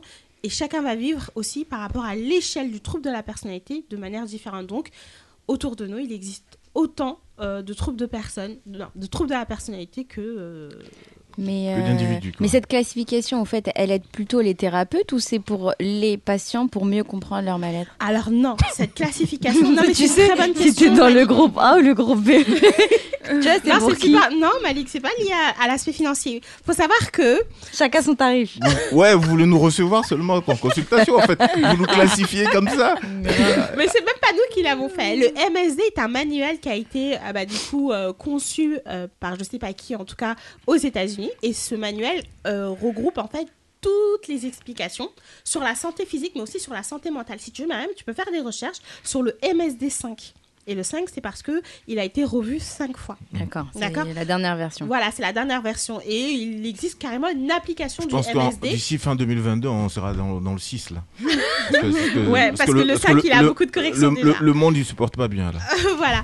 Et du Ah, coup, le si. MSD, c'est euh, voilà, ce manuel va vraiment permettre aux professionnels de la santé euh, bah, de faire leurs recherches, d'aboutir leur diagnostic, aussi de comprendre certaines pathologies, parce que même si on fait des grosses études sur un sujet précis, bah, parfois on a des oublis, euh, euh, ou euh, des piqûres de rappel ou des choses qu'on découvre. hein. des- Il y a faut des des mises à pathologies jour, qu'on- qu'on- voilà, des, pathologies qu'on qu'on- qu'on- qu'on- On découvre. qu'on découvre très clairement. Donc euh, ce manuel, c'est eux qui ont fait la classification de ces troubles de la personnalité qui existent déjà depuis de nombreuses années. C'est pas un La nuit, la nuit des temps. Donc voilà, est-ce que vous voulez que je continue ou euh, c'est pas mal là en termes d'informations? Ouais, tu peux terminer tant qu'à faire. Ouais. Donc du coup, euh, ben voilà pour les troubles de la personnalité, sachez que euh, chacun peut vivre son trouble à sa façon, comme je l'ai très bien évoqué, que ça vient généralement de l'enfance et que c'est super important bah, du coup de travailler sur soi pour comprendre ses souffrances et la manière dont on interagit avec l'autre, parce que si on interagit euh, de manière pathologique hein, dans nos relations interpersonnelles et qu'on le subit Mhm. régulièrement, hein, parce que vous l'avez vu dans sa définition, c'est envahissant et durable dans le temps. Bah, il faut se poser des questions et peut-être qu'on souffre d'un trouble de la personnalité. Et si je suis acheteur compulsif, en deux mots, qu'est-ce que je peux faire? Bah, si t'es acheteur compulsif, déjà, un, c'est pas un trouble de la personnalité, mais ça euh, se retrouve. Attends, attention, si t'es un acheteur compulsif, peut-être que c'est lié à la compulsion. C'est dans le groupe C. Il y a un profil, vous vous souvenez ou pas? On n'a pas, on n'a pas été bon Il y en avait Trouble beaucoup. obsessionnel compulsif. Ça peut être soit être lié à ça, ou ça peut être lié à, un dépo- à la dépendance affective. Dépendance affective. Parce Ah ouais que- ou le narcissisme. Parce que j'ai besoin de nourrir De un me manquement, montrer, de paraître. Voilà, Hmm. donc je vais être acheteur compulsif. Mhm. Et oui, je l'avais noté ça dans les questions. Il faut savoir que les troubles de la personnalité peuvent euh, s'accrocher les uns avec les autres. Ils peuvent s'associer ensemble. D'accord. Ah, D'accord. Donc tu as des gens qui ont tout ça. Ah. Non, non, c'est-à-dire que, que tu n'es pas que narcissique ou que euh, dépendant affectif ou que tu peux cumuler. Ouais, t'as un barge complet. Non, mais en fonction. Tu as le package, quoi. On a laissé les gens vivre avec leur traumatisme. tel- tel Covid Oui, version il n'y a 1, pas de 2, souci. 3. À partir du moment où le patient n'est pas en demande de soins et qu'il ne souffre pas, Mm. nous, il n'y a pas de problème. Bah oui. On va lui dire même vite ta Ouais, personnalité. mais si son entourage empathie. Alors, ben justement, bah c'est là où la thérapie va avoir lieu. Parce que le- l'entourage en souffre et parce que lui-même souffre du fait que l'entourage en souffre. Donc, il- à partir de là, qu'il va être en demande de soins. D'accord. Ah ouais, c'est pas parce que t'as un trouble de la personnalité que tu vas te faire soigner. Hein. Il y en a qui sont, Ouais, qui le sont et qui quand, l'assument et qui n'ont pas Tu du temps de se faire. euh, Ouais, tu peux rester malade et être heureux. Euh, Pourquoi pas? Merci à ça. C'était Weekend Thérapie, donc dans. Weekend Africain. Et vous rappelez que notre invité aujourd'hui, euh, c'est Mireille euh, Le Boulet. Donc, euh, comment bâtir un patrimoine immobilier en France? Euh, Tu nous as bien expliqué. hein, je pense qu'on a, on a tous bien compris. Et puis, euh, on sait ce qu'il nous reste à faire. Et d'ailleurs, euh, la question qui me vient, c'est, euh, cher invité, si euh, tu devais nous faire un topo en trois points pour ce qu'il nous reste à faire euh, dès ce soir, euh, si tant est qu'on ait tous envie ici d'être propriétaire, tu nous dirais quoi en résumé? Alors, la première chose que je dirais, c'est passe à l'action maintenant. Même Et si je suis interdit bancaire. Passe à l'action. Alors, passer à l'action, ça ne veut pas dire que ça va se réaliser maintenant. Hmm. Pourquoi passer à l'action? Je développe un tout petit peu parce que c'est important. Euh, Il y a beaucoup de personnes, ça fait 5, 10, 3 ans, 15 ans, qui parlent d'investir et qui restent dans leurs conditions. Donc il faut vraiment passer à l'action sans se demander, sans se dire, j'ai peut-être pas la situation qu'il faut, j'ai peut-être pas l'apport qu'il faut, je suis peut-être interdit. Va d'abord prendre l'information. Thibaut, on a tout dit Ouais. Et puis on va parler aussi hein, de l'événement qui arrive. Exactement. Ça se passe Le 21 octobre, Mhm. voilà, il y a un gros événement pour la diaspora, pour la communauté afrodescendante, où euh, seront réunis un, un panel d'experts, notaires, banquiers, fiscalistes, juristes, euh, promoteurs, constructeurs, architectes. Donc ça va vraiment être l'occasion pour les personnes qui se posent encore des questions, qui s'interrogent, qui doutent, qui pensent que ça, ça concerne les autres et que ça, eh ben, ça les concerne pas, de, bah, de franchir le pas aussi comme ça. C'est en venant et juste poser une question, est-ce que moi je peux Mm. Ou écouter ce- comment je peux passer à l'action et, et comment je peux mettre ça en place. Donc on sera là pour présenter euh, d'abord ça, amener euh, les astuces, amener euh, le petit déclic et présenter l'offre de la tontine, des tontines immobilières qui est une véritable solution pour la diaspora, Mhm. pour, la, pour la communauté. Et ça se passe donc le 23 octobre c'est Le ça? 21 Le 21 octobre. octobre. et c'est où Exactement? Alors, le 21 octobre, ce sera sur Paris. Donc, euh, on avait l'intention de le faire au Hayat. Et là, vu le nombre de personnes qui sont en train de vouloir, enfin, on, on pense qu'on aura énormément de monde. Donc, on a préconisé euh, de prendre carrément une péniche, voilà, pour qu'on ait notre lieu à nous et qu'on ne soit pas, euh, qu'on ne soit pas tributaire et du temps et de ceci, et surtout des nombres de places pour accueillir tout le monde. Donc on pourrait ne pas être très loin d'ici, si tu parles de péniche. Péniche, oui, ce sera dans le 16e Ah, c'est arrondissement. plutôt du côté du 16e, d'accord. Oui. Ok, j'aurais voulu que ce soit ici entre le 12 et le 13, mais bon. Ah, 16e, mais, c'est mais pas- on c'est espère, pas très loin non plus. On espère que vous allez venir, parce que là, c'est pas loin du coup. Ben oui, on va venir, hein, à ça. Avec plaisir. Ah, j'adore les péniches. Super. Lève ton interdit bancaire avant. voilà. c'est bon. C'est bon, t'as- Ouais, t'as pas de ouais, question. c'est bon, ouais, bon. Donc, euh, on, donc on se connecte sur les pages respectives euh, donc de Uriel Group pour avoir les dernières précisions euh, s'agissant notamment du lieu.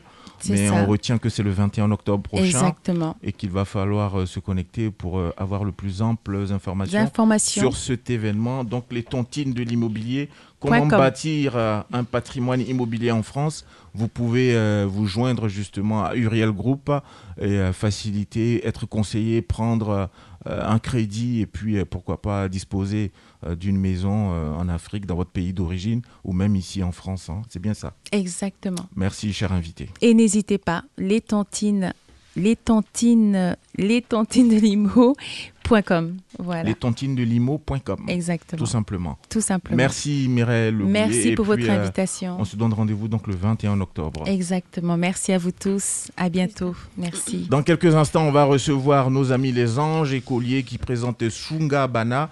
Ça arrive euh, dès demain déjà du côté de Conflans-Sainte-Honorine. On s'écoute juste un peu de musique euh, avec notre ami Doc Dio et puis on revient, bougez pas.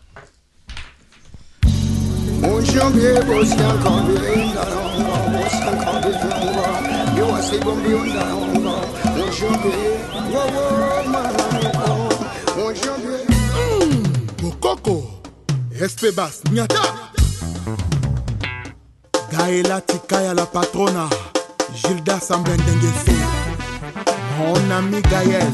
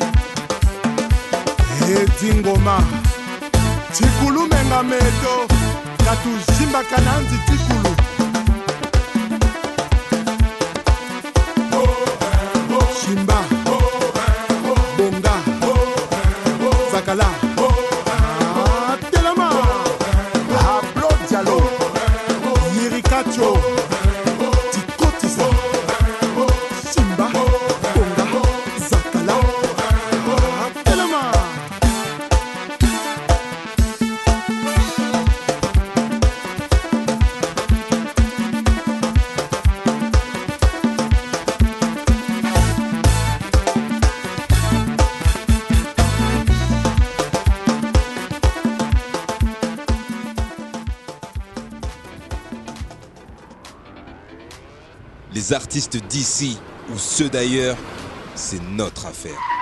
Week-end africain. Merci Doc Dio, c'était Roga Roga à l'instant, histoire de nous permettre de recevoir les anges écoliers qui présentent Suga Bana. On est avec nos amis euh, Levita Grace, donc présidente de l'association, et de Chikunga Héloïse. Comment ça va les filles? Ça va bien. L'événement c'est déjà demain, hein Hein, n'est-ce pas? Bon, vous restez bien avec nous. On va transiter avec notre ami Doc Dio. Doc Dio aujourd'hui, dans Parlons Musique, tu nous emmènes où ça? En Côte d'Ivoire ou au Congo? Tu sais pas trop encore? On va en Côte d'Ivoire. On va en Côte d'Ivoire, les filles. Burkina Faso, au Ghana, au Togo. On va partout sauf au Congo, ça vous. Hein? Ça on Ça dérange pas. On hein les, a- on les présente plus, les artistes congolais, ça y est. Ouais, c'est vrai, les maîtres de la guitare, entre autres. C'est parti pour Parlons Musique.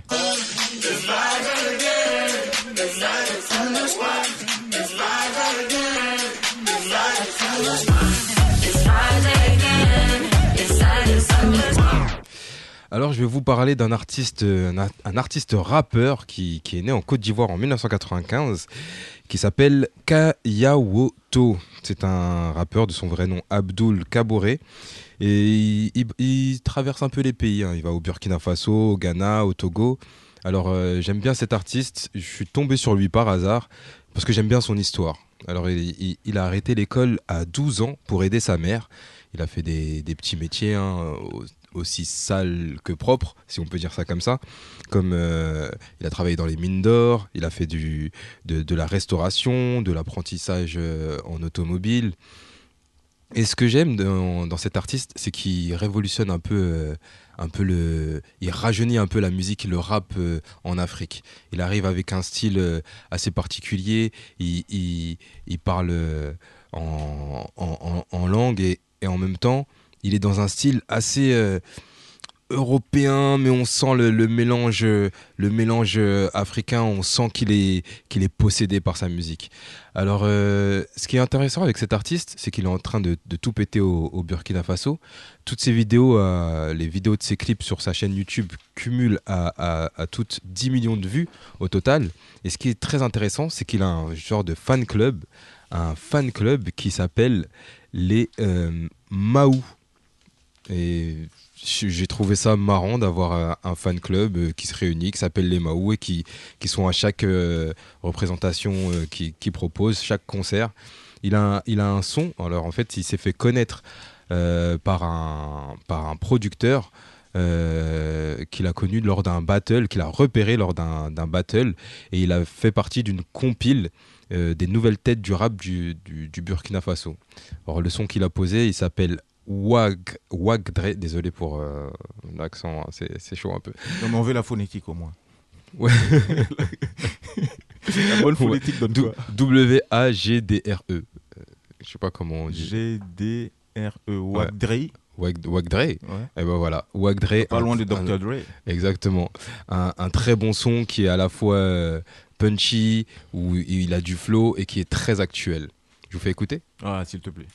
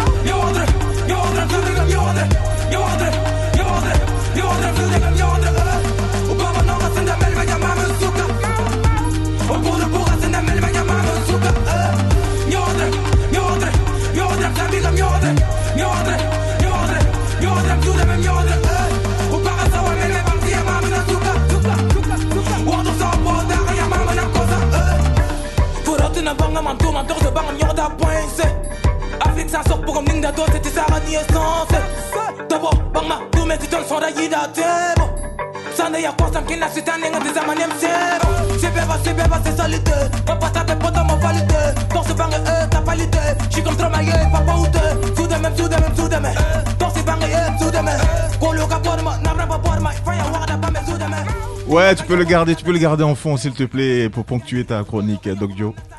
Bah, tout ça pour dire que j'invite les auditrices et auditeurs à aller écouter euh, cette, cet artiste euh, qui, je pense, va envoie, beaucoup faire parler de Ça lui lourd, dans, moi, j'aime dans les bien. prochaines années. Et euh, je les invite à rejoindre le Mauland, qui est le nom de. Ah, c'est le nom de sa communauté. Ouais, le nom de sa communauté. Yes, merci Doc Dio. C'était Parlons musique. et puis, belle découverte. Moi, j'aime beaucoup. hein, c'est rythmé. Ça, ça envoie du lourd. Ça, ça, ça apporte même de la vibe, hein, de la vibe euh, très positive. Moi, je l'ai ressenti comme tel. J'espère aussi que nos invités ici présents l'ont ressenti comme ça. Et puis, on espère que la fête qui aura lieu donc demain du côté euh, de Conflans-Sainte-Honorine, le Sungabana, va se dérouler dans, dans la même vibe, dans, les- dans, dans la même énergie, avec la, la bonne énergie qu'on entend en ce moment sur les ondes de Montparis FM. On salue Grâce, on salue euh, notre amie Héloïse. Bonjour encore une fois. Bonjour. Alors, euh, Sungabana, ça a lieu demain. Ça veut dire quoi, Sungabana? C'est organisé par euh, les Anges Écoliers, donc l'association. Euh, La présidente prend la parole, ouais. Oui.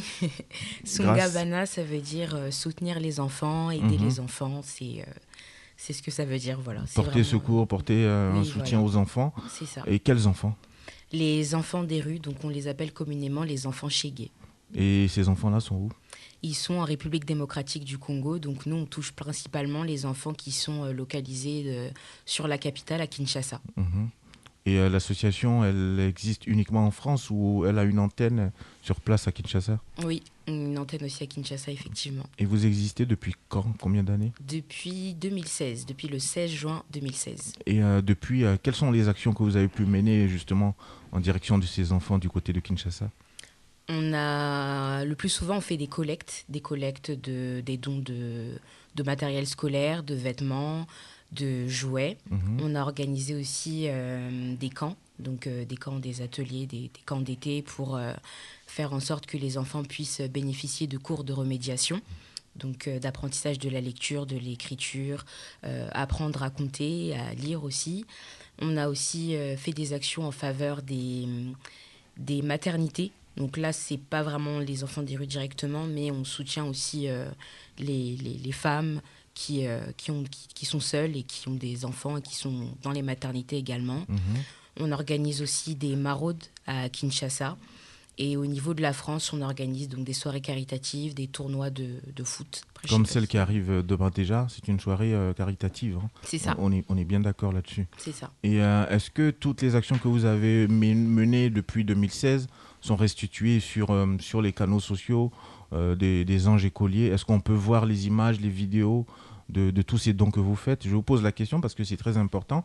On a, on hein, moi pas directement, mais avec certains collègues, on a vent souvent des, associations qui viennent justement communiquer sur les antennes régulièrement. Mais on se rend compte que les, les- les dons reçus, perçus, n'arrivent pas à bon port, n'arrivent pas à destination. Est-ce que le cas des anges écoliers euh, est différent pour ce coup-ci? Oui, pour le coup, il est différent. Je vais laisser la parole à ma collaboratrice puisque c'est elle Mhm. qui gère bien. euh, Héloïse, la Chikunga Héloïse. Oui. Ouais, dis-nous tout. Alors, pour Est-ce coup- que, est que les, les enfants arrivent à disposer de toute cette collecte qui est, qui est mise en place? Oui, pour le coup, euh, chez les anges écoliers, on a une valeur, c'est la transparence. Mhm. Et on veut vraiment que notre communauté, euh, les personnes qui nous soutiennent, qui nous donnent des dons, qui nous, donnent, qui nous envoient des messages, euh, que ce soit des dons monétaires, euh, des, des biens, euh, des habits, des jouets, euh, puissent voir justement où on est. Donc on a notre plateforme euh, Instagram, on a notre compte Instagram, notre compte Facebook également, un site internet où on relaie en fait chaque étape euh, de la prise euh, des dons où on va demander, euh, selon l'accord euh, de la personne qui souhaite faire un don, si on peut prendre en photo pour mettre sur nos réseaux, pour éveiller voilà, plus de gens à, à justement passer euh, le cap et à donner aussi. Derrière, on va leur donner euh, un, un petit update sur où en est la collecte, quand euh, ça va se finir et quand on va envoyer le colis. Et quand le colis est arrivé à bon port, du coup, comme euh, disait Grace, on a une antenne là-bas euh, au Congo avec euh, deux bénévoles qui travaillent pour nous activement, qui réceptionnent justement tous ces colis-là, qui les trient et qui les distribuent et qui font en sorte de vraiment nous archiver tout ça euh, par le biais de vidéos, par le biais de messages des enfants. Et euh, aujourd'hui, c'est euh, euh, disponible au- à tout le monde via nos stories Instagram, nos stories à la une et nos publications. Et quand vous parlez d'enfants, c'est de quel âge? Ça part de quel âge? Alors nous, on est sur un public de 0 à 25 ans, Mhm. mais après, là, actuellement, on touche un public âgé entre 15 et 25 ans.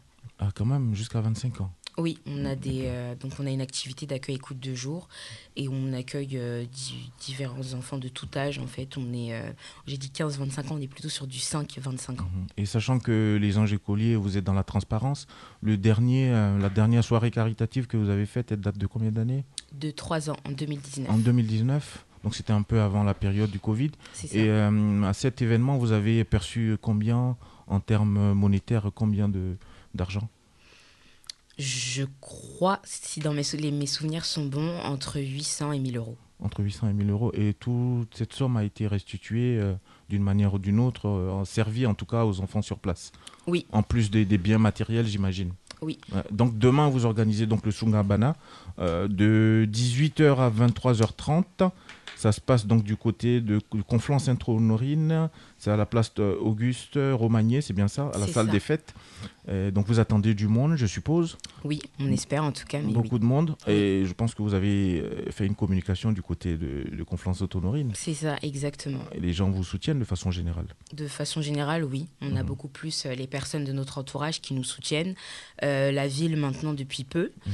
Mais euh, on attend du monde, oui, effectivement. En tout cas, merci pour être là dans nos studios aujourd'hui. Myriam, notre amie Myriam ici, à sa façon, tu soutiens Sungabana parce qu'aujourd'hui, dans ta rubrique, ça fait parler, tu as décidé de nous parler d'une certaine façon aussi des, des enfants, notamment des enfants du Congo. Des Chégués, justement, Mhm. avec le livre d'Inkoli Jean Bofan, Congo Inc. C'est parti, ça fait parler avec notre amie Myriam. Un auteur, Une autrice, un écrivain, une écrivaine, un livre, deux livres, ça, fait parler.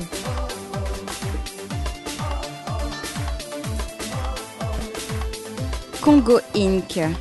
Un livre écrit par Inkoli Jean Bofan, une pointure de la littérature kino-congolaise. Dans ce livre, vraiment, il nous raconte ce que la mondialisation a apporté de plus sombre dans les rues de Kinshasa et généralement en République démocratique du Congo. Dans ce livre, il nous parle de ce qui est le plus critiqué, on va dire, dans ce pays, mais que la critique ne suffit plus à tuer.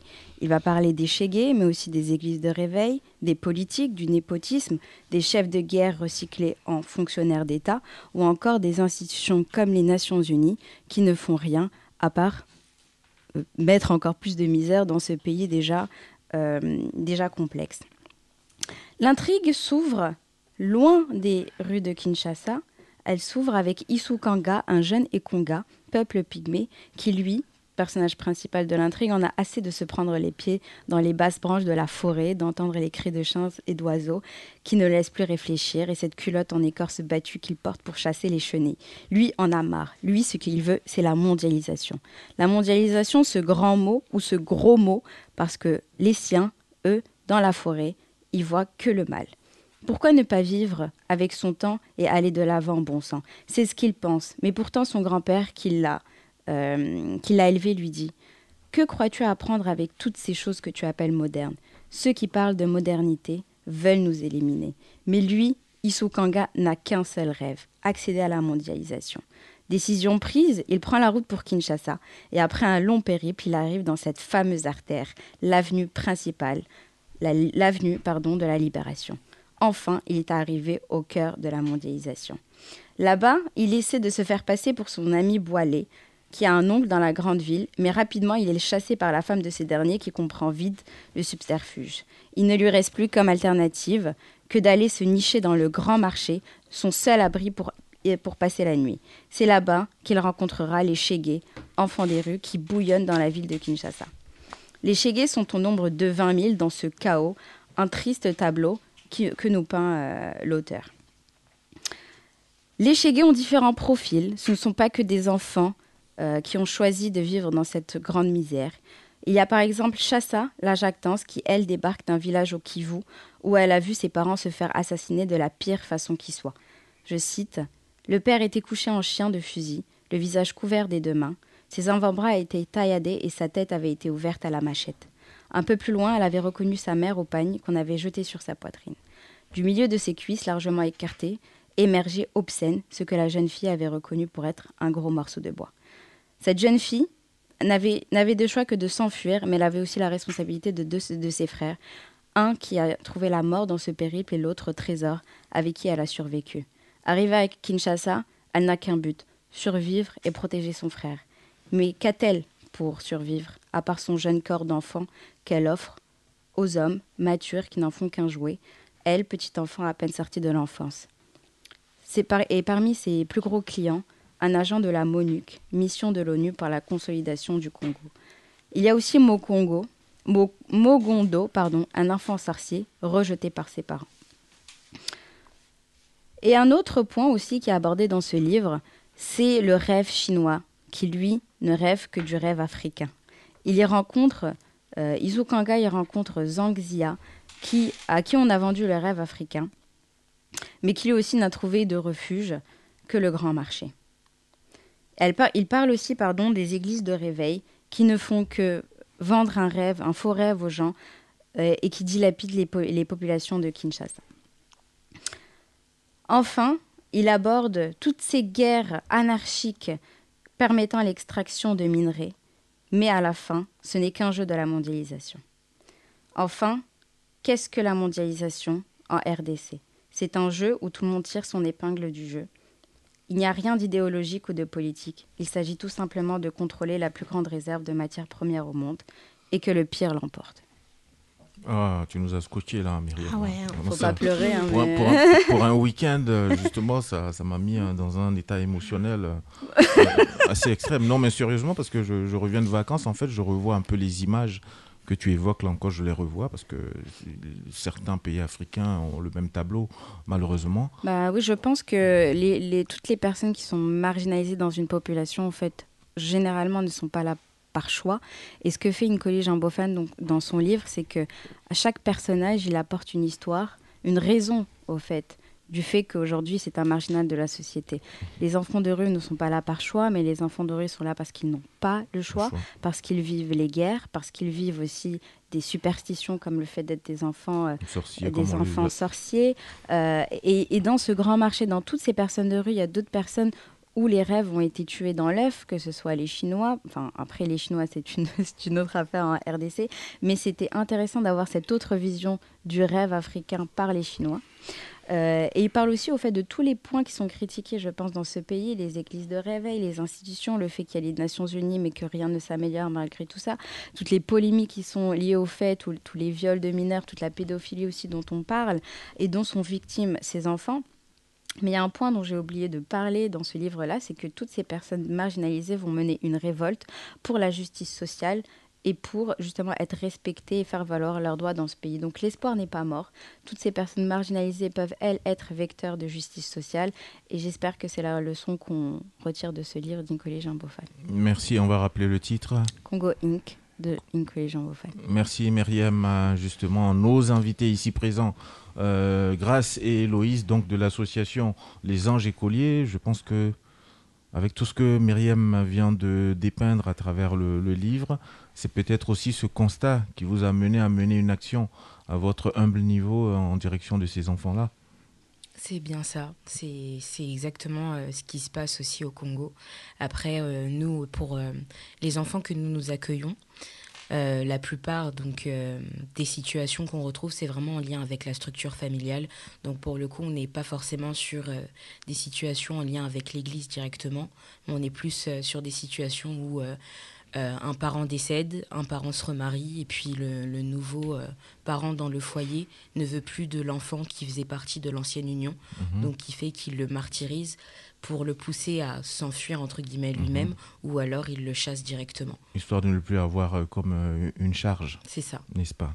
Tiens, notre ami Aboubacar a essayé de présenter un peu les anges écoliers à sa façon et à travers l'événement que vous organisez demain. On rappelle, hein, donc c'est Sungabana. C'est avec la participation donc de DJ Iba euh, de 18h à 23h30 du côté donc de Conflans-Sainte-Honorine. Si vous avez le temps, franchement, allez-y porter assistance euh, à ces enfants-là via cette association. Aboubacar, aujourd'hui, tu as décidé quand même de, présenter cette association-là à ta façon. Tu dirais quoi? Bah, c'est une assoce qui a été créée, comme elle le disait, en juin 2016. Mhm. Et c'est vrai que, enfin, moi, j'ai fait un peu des recherches sur l'asso et c'est vrai que la cause, elle est très belle. Vous parlez de, euh, de garantir l'épanouissement total de la vie de ces enfants défavorisés. euh, grâce à l'éducation, à l'instruction, des, des choses qui nous parlent, quoi. Vous voulez aider ces enfants à retrouver une dignité humaine, des mots forts, à prendre conscience de leurs droits en tant qu'enfants, mais aussi de leurs devoirs en tant que citoyens du monde. Ça, c'est vraiment une phrase, moi, qui m'a marqué, de prendre, mais aussi de, de, de leurs devoirs en tant qu'enfants citoyens du monde. Et c'est ce c'est ce qu'on devrait tous être, des enfants citoyens du monde. Euh, depuis le 1er janvier 2022, comme euh, vous le disiez tout à l'heure, vous avez mis en place votre activité d'accueil écoute de jour à Kinshasa. Les enfants et jeunes de la rue sont accueillis une fois par semaine par deux éducateurs formés, deux bénévoles et peuvent réaliser leurs toilettes, bénéficier de cours de remédiation, d'un repas et surtout d'une écoute. Aujourd'hui, comme euh, vous le disiez euh, tout au long de cette émission, vous venez pour l'organisation de votre troisième soirée caritative, Sungabana. Elle aura lieu demain, le 8 octobre. C'est une soirée au profit des enfants de la rue, euh, pardon, de la République démocratique du Congo. L'objectif de, cette, de cet événement, c'est de connaître les actions menées par votre association par le biais de mini-reportages réalisés entre 2020 et 2022. Durant la soirée, on pourra également participer à une table ronde sur le sujet de la protection de l'enfance, quelque chose de très important, avec la participation d'une psychologue. Donc, c'est une. Tout à l'heure, Malik qui disait qu'il y a beaucoup d'associations qui ne sont pas sérieux maintenant. Là, en tout cas, vous, vous essayez d'y mettre du sérieux avec euh, cette psychologue autour de la table ronde. Il y aura aussi un ancien enfant soldat, ainsi que divers d'autres intervenants. En outre, vous nous invitez à venir découvrir les différentes prestations aux couleurs de la RDC, danse, chant, défilé. Euh, L'événement, lui, a pour objectif de promouvoir la première activité du projet mis en place, comme je le disais tout à l'heure, l'accueil écoute du jour, promouvoir le système de parrainage, promouvoir l'existence de l'association sur le territoire complané et plus largement en Ile-de-France, collecter des dons pour l'accueil, écoute du jour et recruter des nouveaux membres bénévoles. Pour rappel, au cours des précédentes éditions, vous avez collecté des sommes importantes entre 600 et 1800 euros, gagné de nouveaux membres bénévoles et plus de donateurs, mais surtout, vous avez su sensibiliser des jeunes à s'engager pour une cause humanitaire et ces derniers ont pu ressentir l'importance de leur engagement. Je finirai sur une citation. S'engager, c'est d'abord tenter de s'adresser aux autres. Donc merci pour votre engagement. Merci. Il n'y a, plus rien à dire. Hein.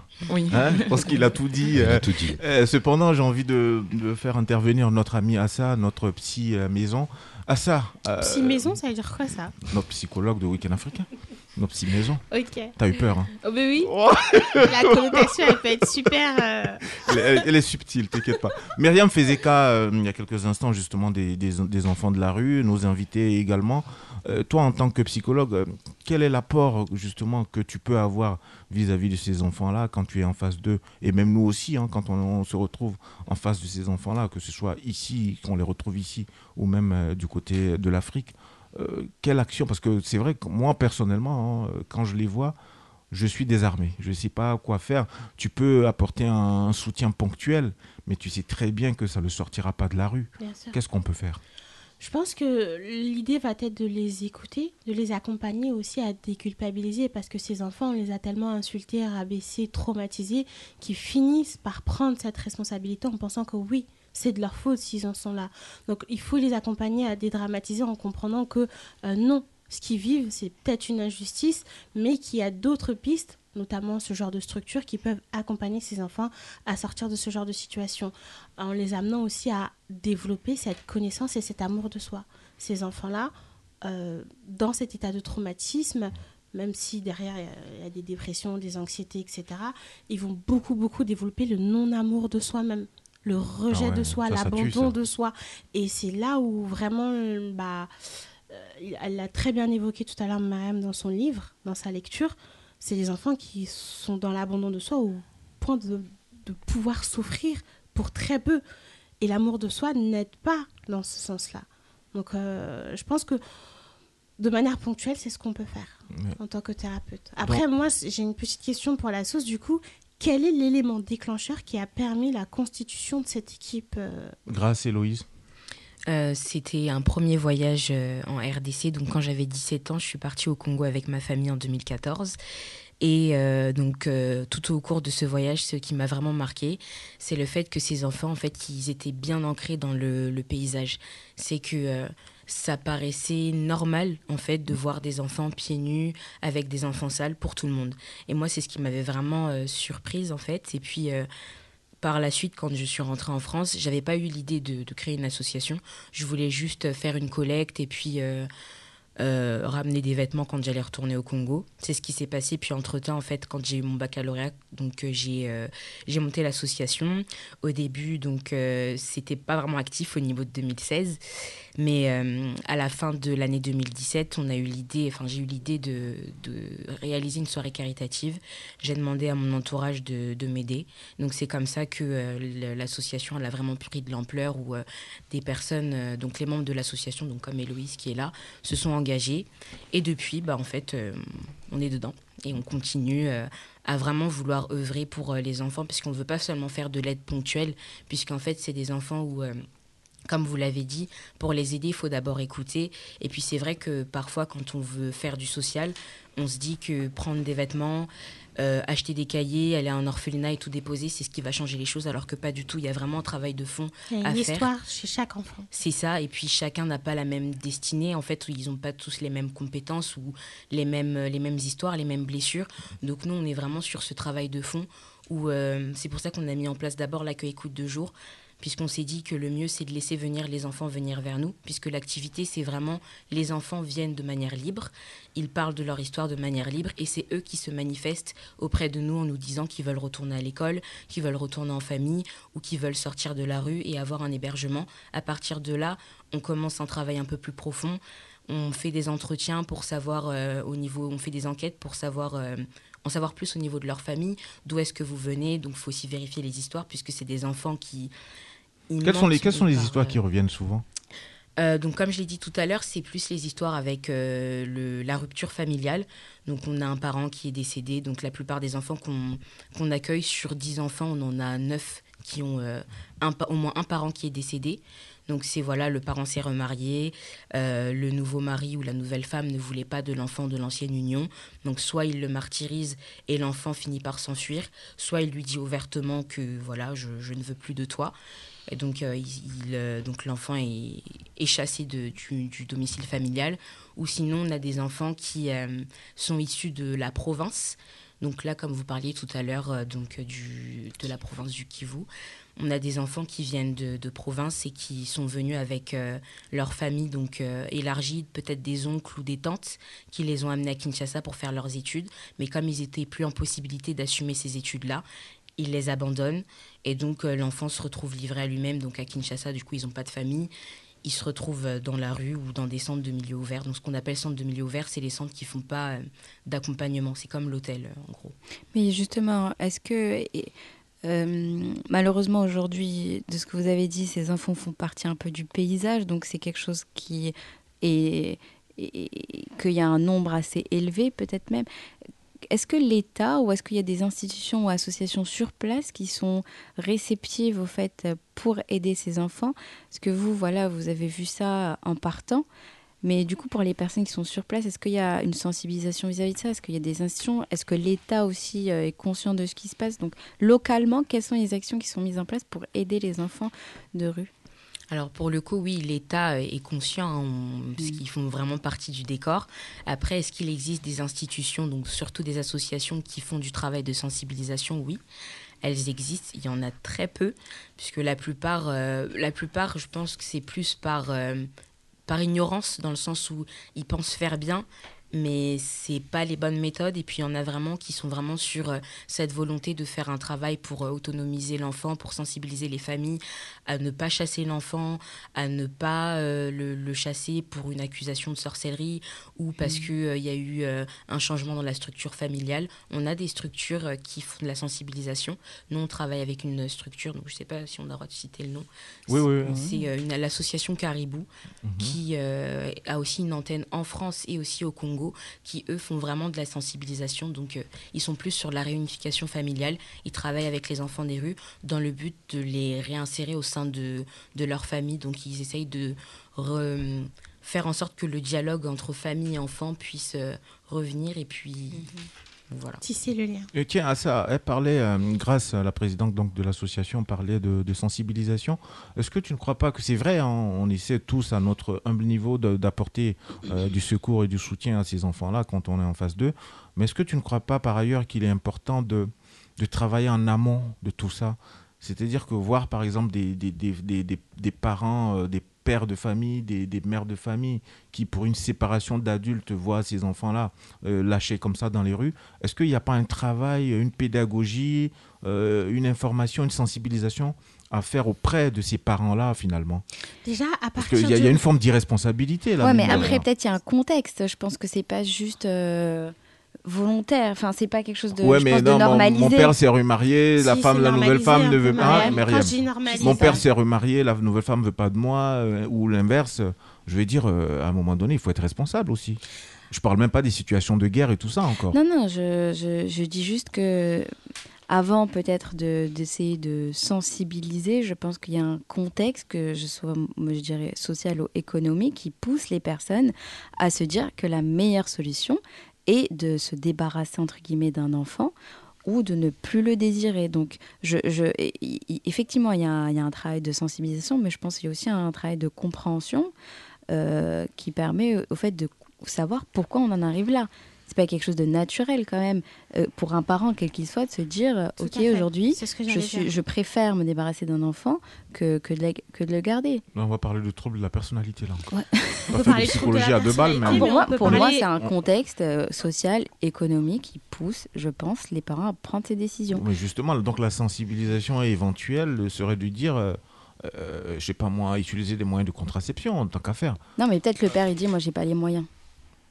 Bah, j'ai pas les moyens de m'occuper de lui. euh, et puis voilà, qu'est-ce que tu vas lui Bah, dire? t'as pas les moyens, fais pas d'enfants, je sais pas moi. Ouais, parce mais que bon. les, les voir dehors comme ça, parce qu'on en a pas un, on en a pas deux, Myriam. Il y en a, c'est, c'est- Oui, je sais. Même au Mali, hein, hein. Ça fait Bah, flipper quand sais, même, Même hein. au Mali, tu sais. les vois proposer Mais des c'est trucs. partout, c'est Pour ceux partout. qui s'en sortent le mieux, vendre des trucs au bord de l'autoroute, Ouais, non, mais je- très mal hein. habillés, C'est vendre partout. de C'est l'eau. pas quelque chose qui Mais est quand tu- inhérente à- tu- à quand- la RDC, Quand tu vis, justement, c'est ce que je dis, c'est partout. Quand tu Mm. vis ça sur place, mais franchement, de quoi as-tu peur désormais Tu prends le bateau, tu traverses la Méditerranée, il se passe ce qui se passe. Tu Parce que de toute façon, ton, ton présent est tellement extrême Ah oui, que tu n'as plus peur de rien.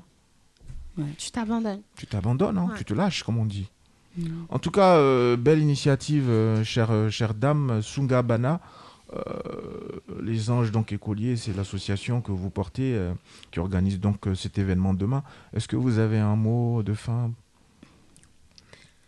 Euh. Où est-ce qu'on peut prendre les tickets déjà? Et à quel coût? Euh, on peut prendre les tickets sur euh, Hello Asso, donc vous pouvez aller sur notre site euh, internet lesangeécoliers.org ou sinon sur notre euh, page Facebook Les Anges Écoliers ou Instagram Les Anges Écoliers. Mhm. En pré-vente, les billets sont à 12 euros et sur place, les billets sont à 15 euros. Et concernant la soirée, donc comme mot de la fin, l'idée c'est pas juste de faire une soirée festive. On mêle vraiment à la fois festivité et sensibilisation. On commence par une table ronde où on veut vraiment en fait sensibiliser. On a pris un thème assez large pour euh, justement pouvoir sensibiliser les personnes qui viendront sur euh, le cas en fait des enfants des rues et qui puissent vraiment prendre conscience de ce que les enfants vivent et que le fait que les personnes viennent sur place, qu'elles viennent participer à cette soirée, c'est déjà une belle façon d'aider les enfants. Et puis on veut aussi valoriser la culture congolaise et puis valoriser toutes les personnes, euh, les artistes et les, les bénévoles qui se produiront sur, euh, sur scène pour euh, leur faire prendre conscience qu'elles agissent pour une, une cause humanitaire. Donc voilà, si, si vous venez, vous venez, vous faites une belle action, une belle œuvre pour euh, ces enfants qui, qui ont besoin d'aide. Et vous attendez combien de personnes? Euh, on a une visibilité, pour le coup, je ne sais pas, mais on a une salle, la salle a une capacité de 500 personnes. D'accord, on croise les doigts pour vous. Dernière ponctuation de cette émission, tiens, on retourne en Afrique en étant euh, à Paris, 13e arrondissement. On va partir euh, écouter notre ami euh, Mousse en direct du Bled, justement, c'est l'occasion de recenser toutes les actualités du Bled de, ces, de cette se- semaine avec notre ami Mousse qui est donc à Abidjan. Euh, chère euh, Myriam, Assa, je profite pour demander à nos amis Aboubacar, Assa et Myriam quels sont les, les événements de ce week-end, justement? Euh, ce week-end, il y a un événement littéraire demain qui s'appelle Ode à la littérature. Euh, je me rappelle plus d'où c'est. C'est à Paris, en tout cas. C'est à Paris, en région parisienne. C'est un livre, c'est un pardon, un événement littéraire euh, qui a pour cible les enfants. Dans le Encore? sens, Ah bah Ouais, ouais. comme quoi, Parce hein. que tu sais, généralement, c'est des mères qui ont ces initiatives un peu de sensibilisation, de, Des de mères euh, transmission. ME, accent grave, hein, c'est ça hein Oui, des mamans. Mhm. Et donc, qui vivent ça, on va dire, au quotidien avec leurs enfants, qui veulent transmettre de, de belles valeurs euh, à leurs enfants. Et donc, elles organisent beaucoup d'initiatives pour les enfants, pour qu'ils apprécient l'exercice d'écriture et de lecture. Tu, tu as dit, ça s'appelle comment? Ode à la littérature. Donc, euh, vous pouvez trouver toutes les informations euh, sur les- leur événement sur Instagram, sur leur page Ode à la littérature. Et, et voilà, donc euh, c'est demain. Ça se passe demain également. Ouais. Et toi, ça, le plan de ce week-end Si tu as un plan à nous Ouais. proposer euh, demain, je suis en consultation le matin au cabinet. On a déjà un Attends, il y a un truc super marrant, super Et- et- et chouette. l'après-midi et le l'après-midi- soir Tu reçois qui au play, Lucky Non, non, l'après-midi, je suis en groupe de parole. Ouais. J'anime un atelier euh, autour d'une vingtaine de femmes sur la thématique suivante qui est portée Pourquoi sur... tu nous invites pas parfois comme ça? Ce serait C'était pas une aussi. femme déjà, Mélisse. Ben et alors? J'ai besoin de. Je suis- de- moi, je suis journaliste, je peux venir. Bah ouais. besoin d'être une femme. On a besoin d'apprendre. Euh, C'est ouais, à quelle tu- heure? C'est à quelle heure? Euh, c'est à 16h et du coup la thématique va être portée sur la confiance en soi. Et je vais parler des cinq piliers pour une bonne confiance en soi, notamment l'amour, l'estime. Euh, c'est à Méreux-sur-Oise. Fallait commencer par là. Moi-même avec l'affaire de carburant Tu là. sais, c'est quel métro? J'ai envoyé, il n'y a pas de métro, mais euh, Ah bah, c'est pas possible. Fallait tellement commencer par là. Et toi, Aboubacar, rapidement? Moi, il n'y a rien ce week-end. C'est rien. ma- C'est match Ouais, de les journalistes, C'est- journalistes, journalistes, c'est même pas ce qui se passe C'est. Marseille qui joue. Ouais, il n'y a rien. Bah, allez, on, part, on part au bled avec Mousse là.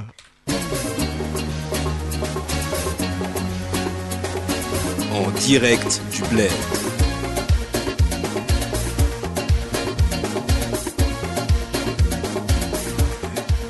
Big up, Maestro Malik Edi à toute la team week-end africain.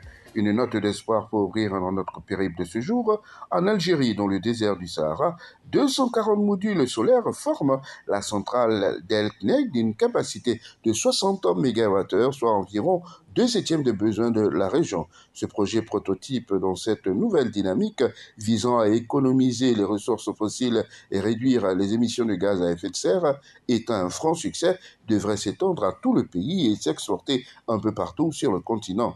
Dans le même temps, au Kenya, les autorités ont à nouveau autorisé l'importation et l'usage des OGM, une décision impopulaire dénoncée par les groupes sociaux et la société civile. Vive l'Afrique saine et verte.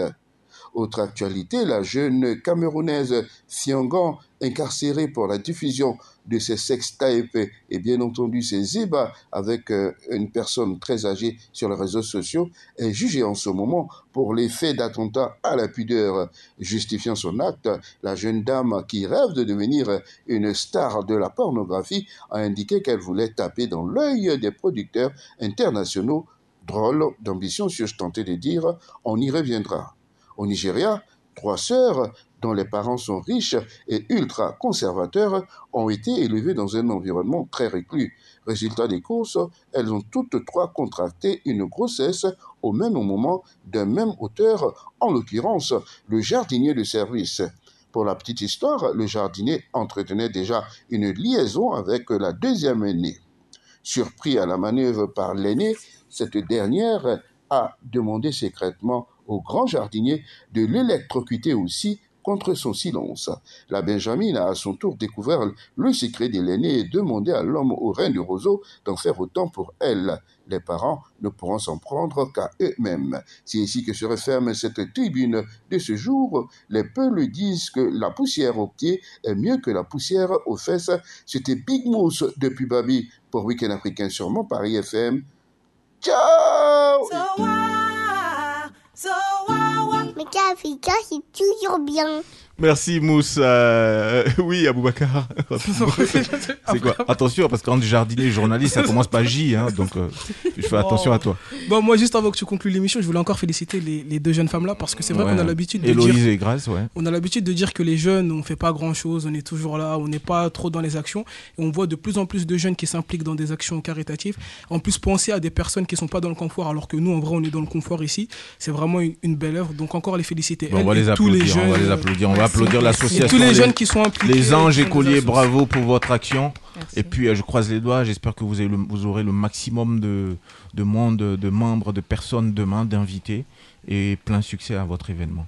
Merci Et puis euh, n'hésitez pas à revenir nous voir la semaine Et euh, l'année prochaine, j'imagine. sur, euh, Et puis euh, relayez-nous aussi des informations. D'ailleurs, vous nous avez connus comment au Week-end africain? On a fouillé Instagram. On fouillé Instagram. hein. Merci.